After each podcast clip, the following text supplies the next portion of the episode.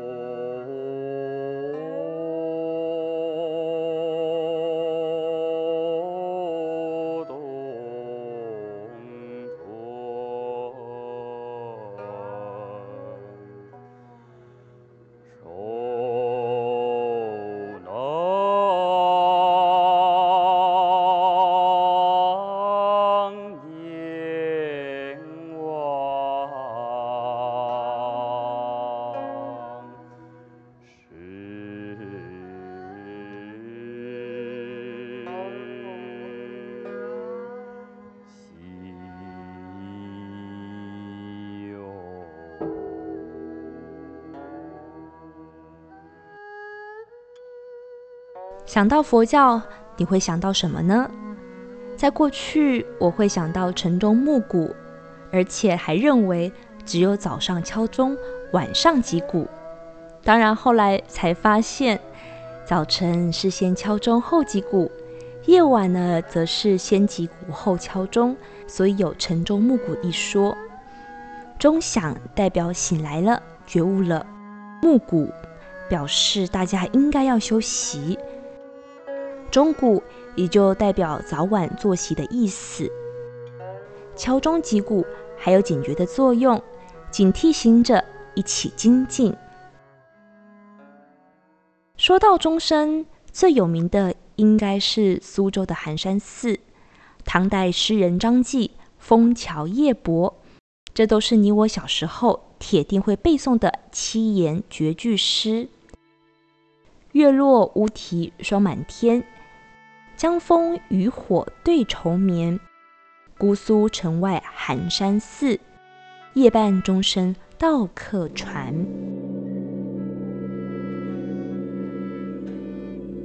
就像是船上的旅人听到钟声时，感叹时间飞逝，也提醒着我们要把握当下。而你知道吗？佛陀纪念馆的问道堂上和平钟。每一小时整点报时，就是由寒山寺在二零零七年仿唐代对钟和和钟之一的和钟，之后呢改名叫和平钟，悠扬钟声，祈愿和平。再说点有趣的吧，你知道钟是一只动物的声音吗？钟的最上方吊挂处。都有一只龙的形象，在明朝杨慎《深谙外集》提到，传说龙生下了九个孩子，他们各有所长，像是赑屭，外貌像一只乌龟，但力气可大，可以负重；螭吻有着龙头鱼身，作为避火灾用途；而囚牛热爱音乐，所以会蹲坐在琴头，在贵重的胡琴上。雕刻龙头，而大钟上的龙就是普劳，形象像龙，但比龙小，喜欢鸣叫。虽说是龙的孩子，却非常害怕鲸鱼。如果遇到鲸鱼攻击，就会吓得大声吼叫。所以呀，如果要听钟声响亮，那就把普劳摆在钟上面，然后用金鱼形状的木头锤撞它。所以刚刚才会说，钟声是一只动物的声音，其实是取龙的形象。而佛陀纪念馆的钟呢，也有一只普劳哦。除了普劳外，也融合了韩、中、日三国范钟造型的独特纹理。中国佛教的敦煌飞天，韩国范钟的莲花纹与山海纹路。其中山海纹路呢象征佛教法水长流五大洲。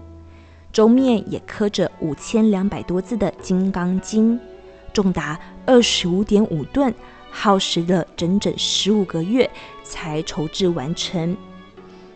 佛陀纪念馆虽然平时没能扣钟但一年总有这么一次在过年农历初一至初五都会提供扣钟祈福。让我们闻钟声烦恼轻。